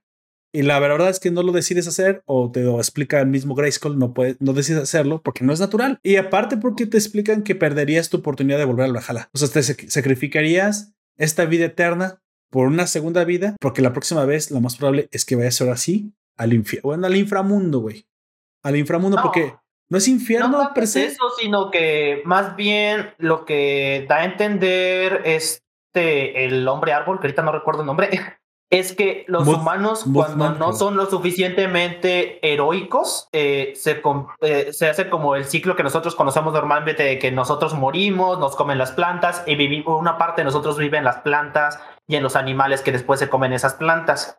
Los, los humanos que no son lo suficiente malvados como para ir al infierno o lo suficientemente heroicos para ir al cielo, como Adam y los demás, se, se convierte en parte del mismo flujo que todo, que con nosotros pues conocemos, que es lo de el ciclo de... Oh, bueno, tienes razón, sí, tienes razón, yo lo Eso es lo que yo entendí, pues. No, no es ok, eh, si Adam vuelve, una, creo que sí, ya no tiene otra oportunidad de ir al cielo.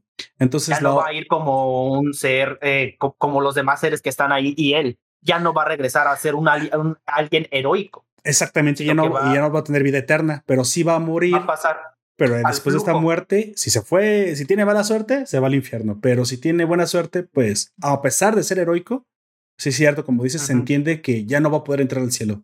Su destino. Que se va a unir a este flujo, creo, creo que si dice esa palabra Mutman. Hacerse uno con la naturaleza, básicamente.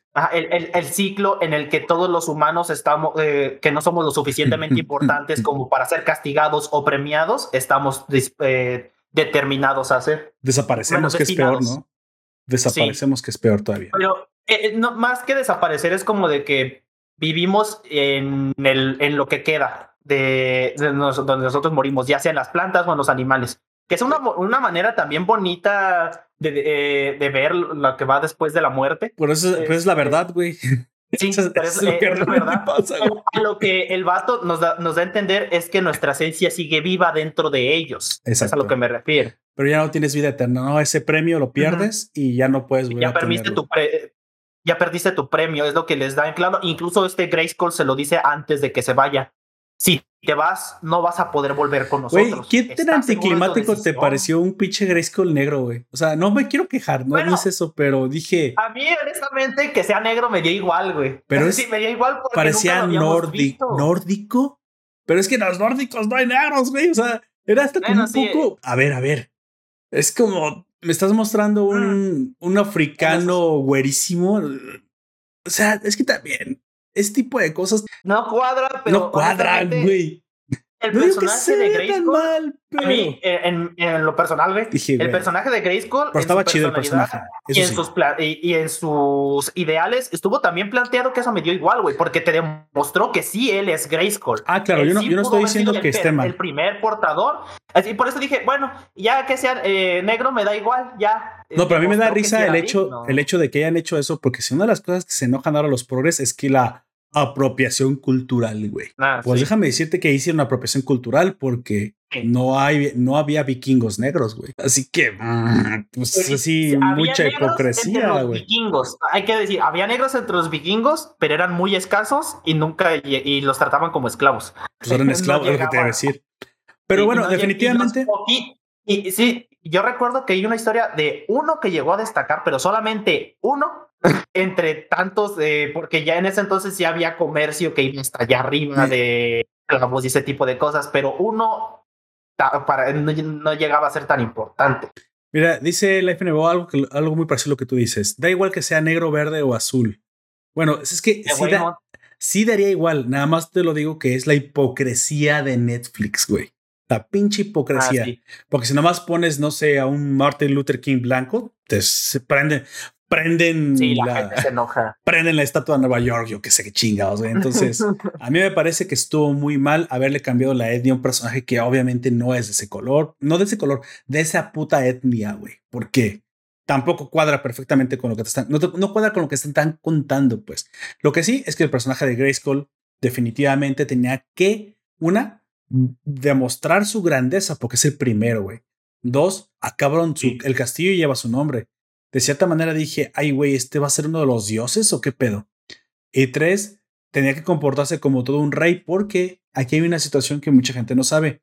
El que tiene el poder de Grayskull es el rey del castillo de Grayskull y por lo general su reina es la sorceress, güey, o la, la diosa, porque de hecho hay que también cambiar un poquito. Yo tenía la idea que se le decía la diosa a esta señora que está como vestida de pájaro, pero como que... la hechicera. La hechicera. Pero eso lo cambiaron. En algunas traducciones sí está como la diosa, The Goddess.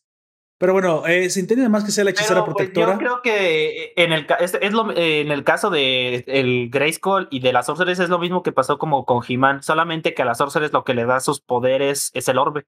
Sí, Son y es, semidioses. Y es un manto. Aparte, este manto puede ir cambiando. Y por lo general es la reina de ese, o la pareja del, del actual portado. entonces entiende por qué como que no está ahí Adam, porque pues no era su vieja. Ah, está bien, por eso. Pero era la, era la señora del anterior portador. Del anterior. Entonces, pero exactamente antes de antes de He-Man, antes de Adam, sí eran rey y reina. de ese castillo. Pero bueno, anyway, Incluso, eh, vemos a, a una que es una portadora, entonces eso también nos dice que hubo un hechicero. Un hechicero supremo, como dirían los de Marvel. Podría haber sido, sí, claro que sí. De hecho, nos dice este Life in pero el vato fue tan pinche dinosaurio. Sí, güey. Es que eso es lo que me encantó. Es el tercer requisito, güey. Sí, un pinche dinosaurio. Un pinche rey montando un dinosaurio. O sea, ahora entiendes por qué Grayskull tiene su nombre, cabrón. Eso me encantó. El personaje está muy bien construido. incluso él te explica y todo ese, que él, incluso él dijo que él, no, no, estaba como muy cómodo con que fuese el castillo de Grayskull, pero se lo pusieron con el nombre de él en honor a él por lo grande que fue. Sí, por, por haber sido el primero. Humilde es el hijo de la chingada. Sí, pues claro, es un rey, cabrón. Esas son las, son las eh, cualidades de un rey. Curiosamente, aquí el que yo te podría decir que como que no me cuadra muy bien es Hiro. Está como, como sacado así extraño, pero se entiende porque o sea, el héroe forjador le dicen, ¿no? Exactamente, es alguien diferente y aparte viene de la línea de juguetes. Curiosamente, Robo, Robot, Roboto hace más por la pinche trama que la misma Atila y hasta lo extrañas más. Me parece también sí, pinche peso. Me gustó mucho el Roboto. Que curiosamente tampoco es que cuando se haya muerto me haya dado mucho dolor, no. Al contrario, creo que la partida de, de Oko sí me sacó de donde dije, no, no, güey, no, no, ah, mierda, ¿por qué me lo mataron? Pero también creo que va a volver. La, de Orco a mí sí me dio tristeza, pero en el caso, no es que no me haya dado, no nos dé tristeza, sino que eh, por el hecho de, la forma en la que murió, es como de a huevo. Claro, y yo hasta pienso que vaya a terminar volviendo porque como es pura magia, me va, yo creo que nos van a aplicar un Gandalf el blanco, eh, güey, o sea, sí puede ser. Por el hecho de que. En el caso de Orco, yo creo que sí, pero con Roboto no. no, Roboto no. vuelve, va a ser versión 2.0 y no va a tener ningún, ningún recuerdo. Aparte, es un robot, güey. Obviamente no se murió, solo se apagó. El güey. se destruyó. Vamos a decir que se destruyó porque, pues, a lo mejor sí se jodió su hardware y todo ese tipo de cosas. Eso pasa. Cuando le avientas este, una Fanta a tu, a tu laptop, eso pasa, güey. no le echen Fanta a su computadora, raza. No, güey. No. mal, mal pedo. Pero este, este lugar me encantó. Subternia y eh, Perternia fueron, estuvieron creo que bien pensados. También hay que decir que la mitología que trataron de expandir eh, desde la muerte. de una buena manera. Sí, cuadra bien, cuadra perfectamente bien. Este, esta semejanza con el Valhalla es, me parece una gran genialidad. Creo que eh, esto era el objetivo de incluso, yo creo, este original del mismo creador. Sin embargo, al final me parece que palidece y eso es pues donde entramos yo creo que al un momento agridulce, pero el que yo creo que también hizo enojar a muchos de los fans y especialmente a mí también me decepcionó de sobremanera porque también parece un giro de historia, un giro de tuerca como otra vez sin sentido, innecesario y hasta molesto, güey que es un poco irrespetuoso también con la figura del príncipe Adam, ¿no? De cierta manera ves un Adam que renace de sus cenizas, porque él es el que está renaciendo de sus cenizas. Al final, aunque haya sido de forma accidental, que para mí debió haber sido el objetivo principal, debió haber enterado de alguna manera que podía traer a Adam de, vuelta o haberlo buscado. Eso es lo que la Tila verdadera hubiera hecho. Tila lo encuentra, lo anima, lo que tu mujer tiene que hacer, güey, a vuelve, eres nuestro héroe, güey. Eres el, eres el portador del poder de Grayskull y eres tú quien tiene que traer de vuelta la paz a Eternia. Me parece que ese, ese es el objetivo del, del, héroe y que esta chica haya tenido una misión eh, de, cinco capítulos para traérnoslo de vuelta, tenía que cerrar bastante bien, ¿no? Sí, sí. No digo que no, no esté bien que hayamos tenido un giro de tuerca donde pues también la vuelta de Skeletor pues es obvio, el yin y el yang no puede existir la luz en la oscuridad. Otra vez, el cómo, güey. El cómo, le faltas el respeto, lo haces ver como pendejo. No sé, güey. O sea, me parece que. Sí, porque. No, eh, mediocre la ejecución, güey. Siendo He-Man, siendo ella Tila, siendo este. No recuerdo si también ahí está Duncan, siendo Kringer, quien está ahí, las, y te, incluso la hechicera siendo tan poderosos y, tan experimentados en el combate que no hayan notado que está renaciendo el pinche Skeletor ahí, se me hizo muy pendejo. Sí, sí, claro. Bueno, yo, y otra, o sea, el hecho que haya renacido ya te acabo por sorpresa. Adam dices, a la madre. Pero que, hubiese renacido está bien. Eh, lo de Skeletor todavía te lo puedo pasar, que haya renacido el vato, pero que los haya tomado por sorpresa. Sí, claro. Después de que incluso eh, eh, se está escuchando cómo se regenera y cómo todo ese Muy tipo de cosas. güey. Sí. sí. se me hace muy pendejo que no se hayan dado cuenta. Ahora hubiera atacado, pero lo atravesó y ya lo dejó como semi muerto y todo pinche mediocre en el piso. Dije, güey, es que también. Lo que, lo que a mí me habría gustado, vamos a volver a, arreglando esta serie, es que cuando él estuviese haciendo eso, lo golpeara o tal vez le quitara la espada de alguna manera para él obtener el poder, pero no matarlo así de, una, de manera tan eh, tonta. Yo pensé que iba a pasar que cuando él eh, traquea el poder, como ya es como lo agarró cuando se fueron, el yo tengo el poder, o sea, otra vez, Skeletor de alguna manera es un hechicero también, hubiera venido con eso, güey. O sea, que cuando él se convirtiera en, en He-Man, hubiera también como efecto secundario haber traído Skeletor y entonces dirías, mierda, o sea, yo lo volví a revivir, pero es que no puede existir sin. O sea, si yo quiero ser He-Man. sin el otro. El, el, otro. Es como en el caso de Sephiroth y Cloud, que son como parte de. Ambos son parte de uno mismo. Algo así súper épico hubiera quedado muy bien, muy, muy bien. Sí, incluso algo que también para incluso poner, plantear mejor el cómo le habrían quitado la espada para que Skeletor se hubiese eh, vuelto el amo del universo la misma Evelyn que ya estaba de su parte, al ver que estaba regresando, él los pudo haber traicionado y quitado, le, claro, engañado. me parece que sí, güey. Sí. Sí, para quitarle la espada a He-Man y, y, en ese momento ya renacido Skeletor la obtuviera de ella y así convertirse en el amo del universo. Habría sido mucho mejor, güey. Güey, pero... quiero, quiero eso que tú acabas de decir. Eso es lo que pasó, güey. Ya voy a reescribir las memorias en mi cabeza. Y eso que tú acabas de decir es lo que pasó, güey. Perfecta ejecución, güey. La, todo el tiempo Tila. Oigan, sí, sí, sí, puedo ser buena, pero yo sigo siendo una mujer avara y que necesita, quiero poder. Y la verdad es que en parte el incluso que misma e, Evelyn, y ya dejemos fuera de la, ecuación al pendejo de Skeletor, porque pues, el vato se murió. La misma Evelyn hubiese obtenido la espada y ella hubiese obtenido todo el poder, porque al fin y al cabo, como tú dices, sigue siendo alguien que busca poder. Tal vez. Y ella se hubiese convertido en la misma ama del universo. Y, eso, y, esa incluso hasta había cuadrado en esto de las feministas, güey, de que quieren que las mujeres sean súper poderosas. Hasta ahí les había gustado, güey, que la misma Evelyn se hubiese vuelto en la ama del universo. Exacto. No, pero nomás renace Skeletor y el patriarcado, ven pa' acá, hija. Y ahí va. También un poco medio chafa por parte de, de Evelyn. ¿eh?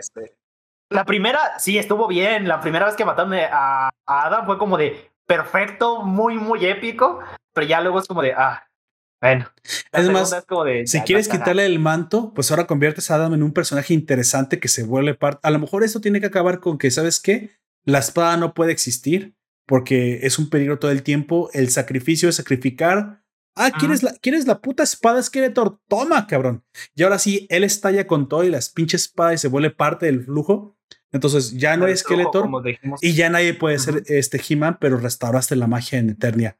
Eso puede ser un gran final para, Eso también para el manto de He-Man, güey. O sea, miles de formas que pudiste haber usado, cabrón. O si ya hubiésemos, se hubiese arreglado al personaje de Tila, incluso no habría sido ni siquiera necesario que He-Man este, hubiese vuelto, güey.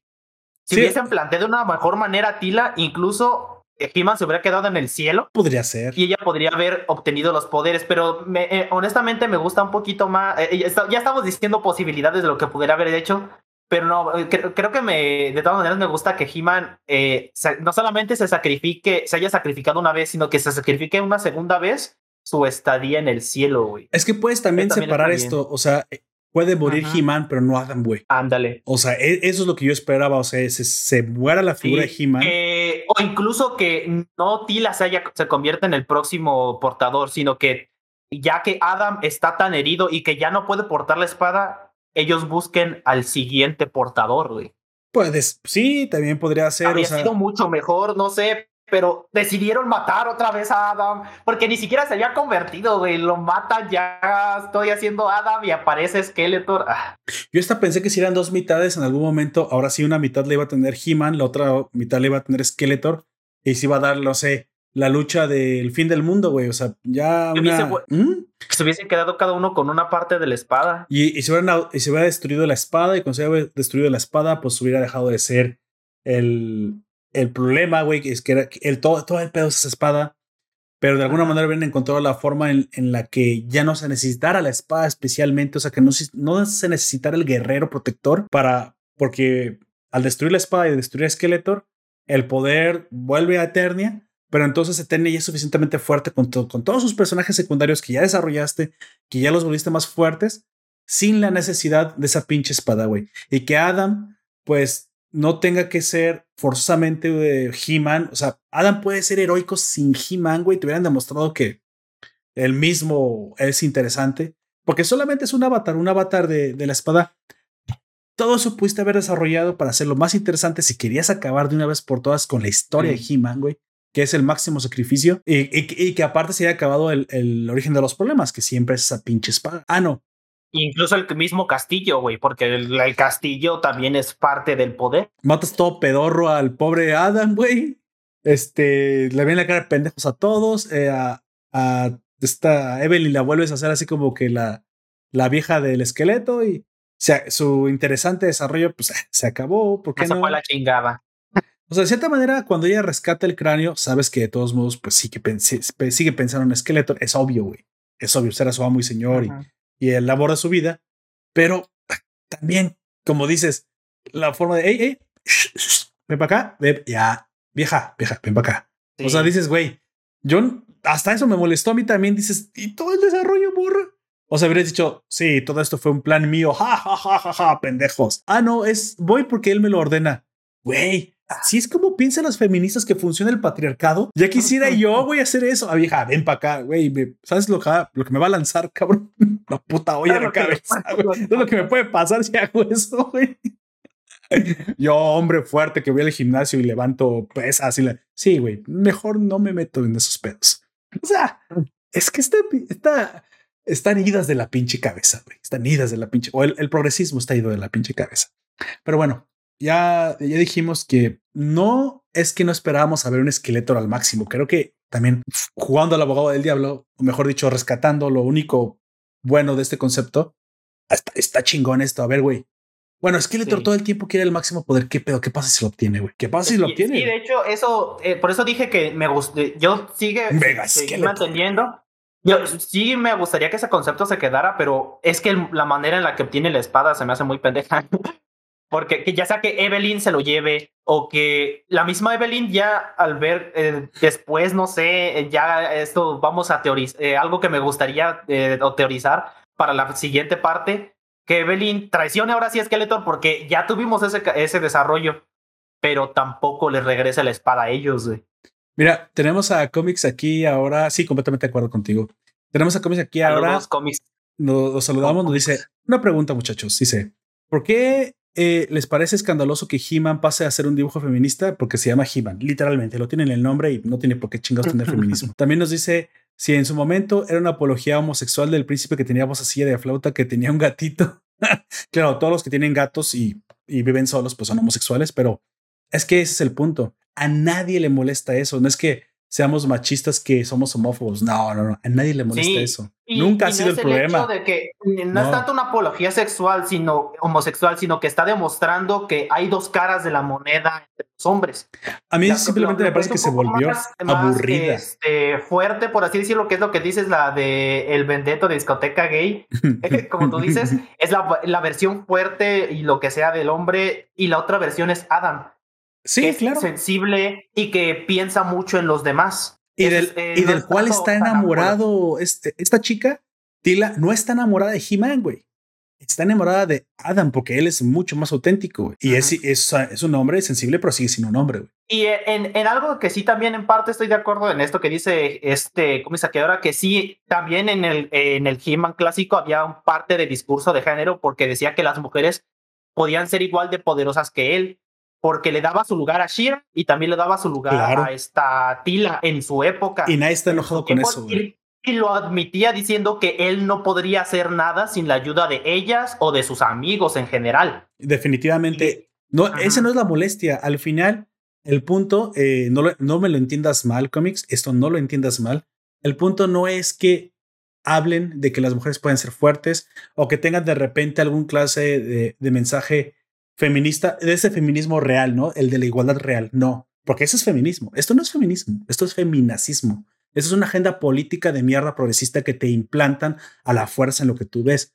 Es porque arruinan las series metiéndole esto que es una aburrido, está de hueva, hace, e, estorba, es incómodo, es patético, es decepcionante y definitivamente eh, pudo haber sido mucho mejor. Pudo haber sido mucho mejor. Aquí estamos hablando de la calidad de las obras, ¿sí? Y haber metido esta agenda a la fuerza, pues, oye, yo te lo digo, ahí están las votaciones en Rotten Tomatoes, 35% de la gente habló contigo. Dice, no coincido contigo, Jack. Está socialmente estudiado dentro de las aventuras de Gema sin olvidar la sensibilidad de Lore. Tenía muchos mensajes al mundo gay. Pero que tenga mensajes. Que los tenga. No, eh, no hay problema con que los tenga. No. El problema, es, eh, y está bien que hablen de ese tipo de cosas. el, problema es cómo plantean al personaje de Adam en este caso eh, y a otros personajes también, que no solo, no es el hecho de, no es por el hecho de que tenga protagonismo o no, sino que los están haciendo, los están humillando de, y lo forzan, güey.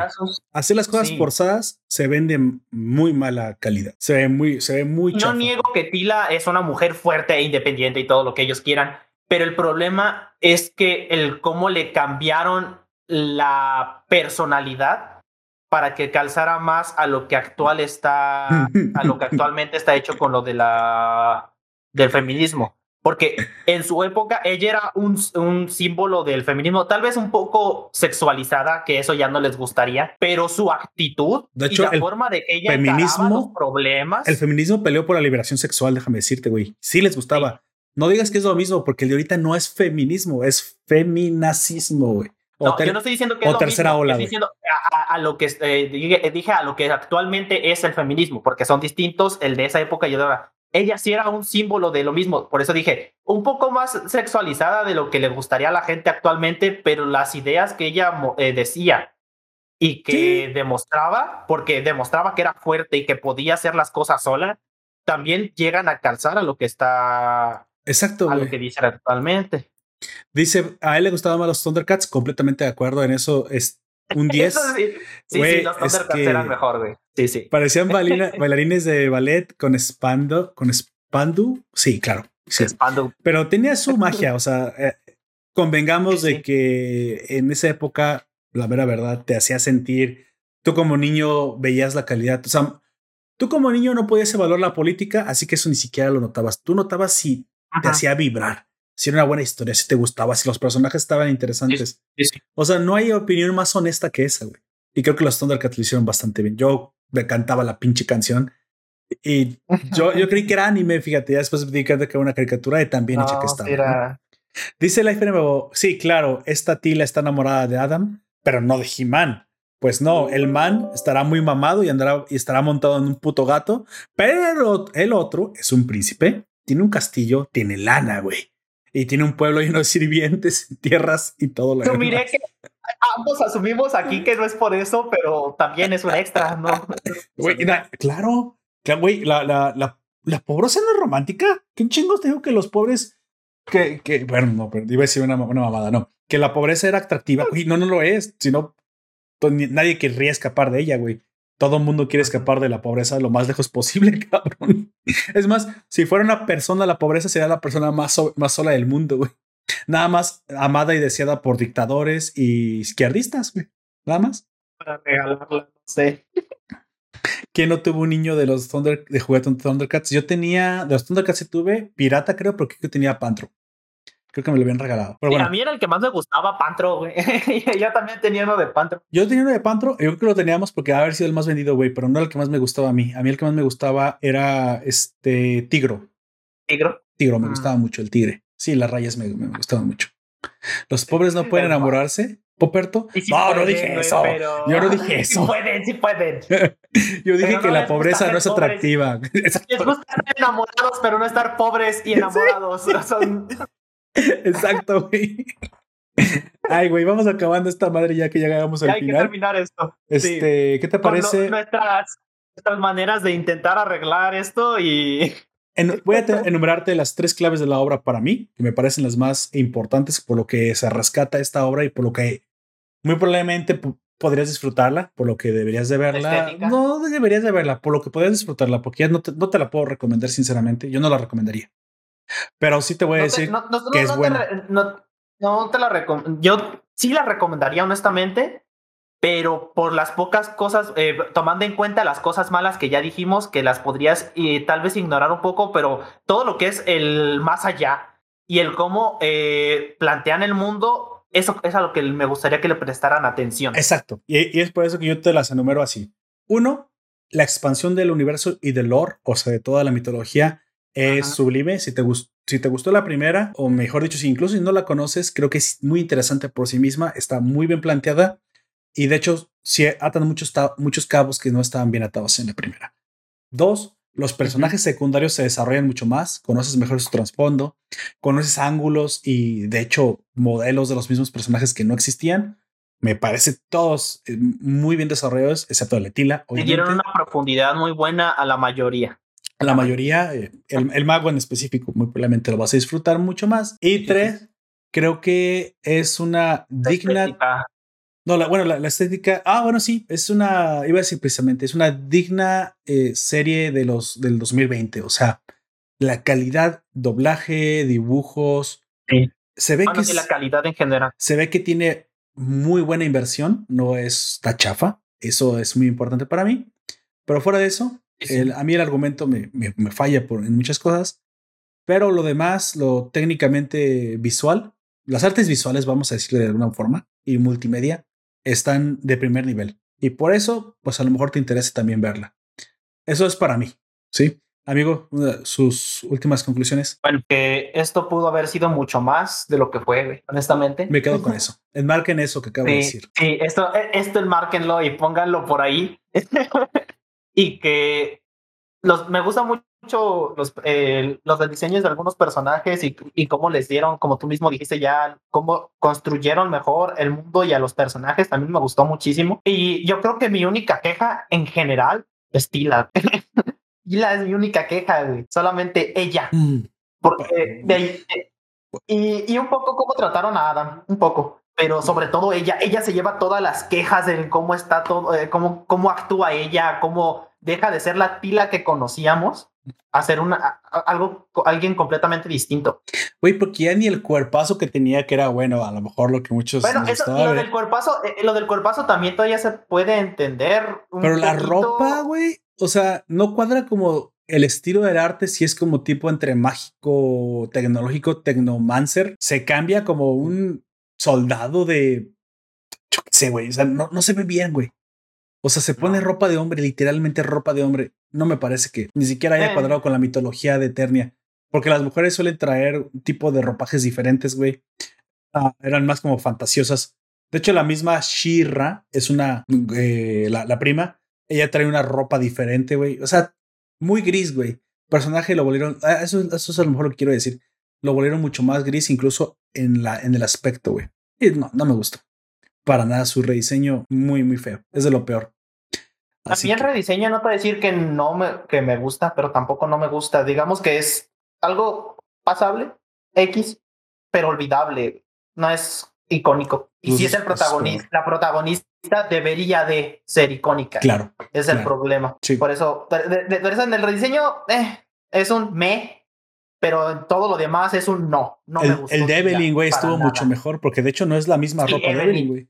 Incluso Evelyn, que estaba igual de sexualizada que ella, y en esta eh, le quitaron un poco lo sexualizado, se lo quitaron un poco, pero sigue viéndose, como tú dijiste, como la fe fatal. Exacto. Exacto. Incluso Andra, este, la chica que acompaña a Tila, su diseño está bien, es y está, es, está femenina y todo, eh, en, todo lo que se puede ver como ella está. Aparte es militar, güey, porque es teniente originalmente, güey. Sí, sí. Ella sí se veía, se tenía que vestir así. Mis quejas, eh, mis quejas solamente se concentran en Tila. Tila está mal, no me gusta como la, como la trabaja. Creo que lo que está mal es Kevin Smith, güey, y todo lo que hace, así que. Pues, también. También Kevin Smith. Gente, a lo mejor ustedes no están de acuerdo con esto, pero si seguimos aceptando y pagando porque nos vendan mierda, nos van a seguir metiendo mierda. ¿Sí? Al fin y al cabo, ustedes son los que deciden. Yo no les voy a decir qué hagan con su dinero, pero bueno, yo ya tomé una decisión. A lo mejor mi sola suscripción dices no hace la diferencia, pero yo, como buen consumidor que soy, no compraré cosas que a mí no me interesa ver. Y ese, es el tipo de cosas por las cuales dejé de, pagar Netflix, ¿no? Y ahora me estoy enfocando mucho más en ver Amazon Prime y eh, hoy en la mañana arranqué ya de plano este, la, la cuenta de Funimation. Así que voy a ver anime con doblaje para evaluar qué tal, qué también está. Y pues, hay que elegir algo de ahí. Hay que elegir algo de ahí. Hay que alejar algo de ahí. Así es. Entonces lo platicamos y muy probablemente esperen un anime para el siguiente fin de semana. Como comentarios finales nos dice Life MMO, me imagino que a Skeletor cuando le pregunten, ahora, ¿qué hacemos, Skeletor? Y él responde, no sé, creí, no creí llegar tan lejos. Skeletor. Bueno, sí sabe como que sí, no quería el poder del universo. ¿Para qué? No sé, pero quería el, poder del universo ya es suyo, güey. Kevin Smith es un cineasta noventero. Sí. Que la ha cagado cada vez intentando entrar a otro género de cómic como El vato se quedó, se quedó eh, eh, eh, atrapado en los noventas en muchas cosas. Pero entonces no tenemos opiniones encontradas. Será, será muy bueno lo que tú quieras en el pasado, pero ahorita está haciendo mierda. Así que.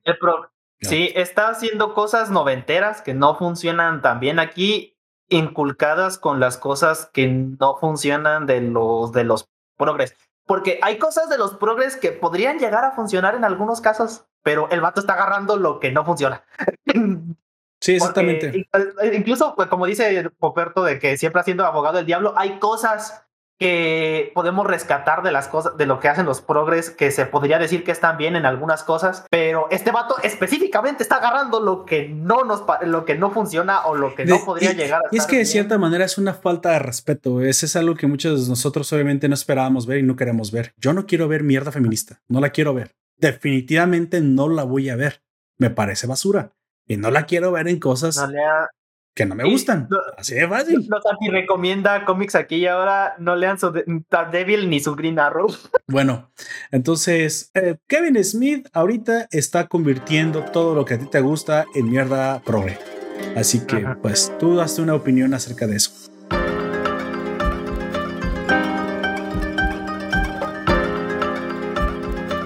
Al final, agradecimientos a aquellos que nos han seguido, a todos los que nos estuvieron con nosotros en, el directo, pero sobre todo a, ustedes que están eh, religiosamente escuchándonos semana con semana a través de estos micrófonos. La opinión es suya, lo que más importa siempre es lo que ustedes crean que, que es, lo que ustedes opinen, si me la quieren compartir, si no la quieren compartir aquí en el grupo de la nación, que es este la comunidad que es el, Discord, ya saben, lo dejaré en el, en el vínculo. O si no lo quieren compartir en vivo cuando grabamos, también me gustaría escucharlos. Al final, ustedes tienen la última palabra. Me acompañó, por favor, despídete, amigo. Yo fui Auyer. Eh, un placer haber estado aquí hablando de cómo podríamos arreglar esto, cómo estaría mejor y las cosas que sí hizo bien. Sí, claro. Eh, esta serie, porque aunque las series sean malas, incluso de lo malo, entre lo malo que es, siempre se puede rescatar una que otra cosa, independientemente de qué tan mala sea la serie.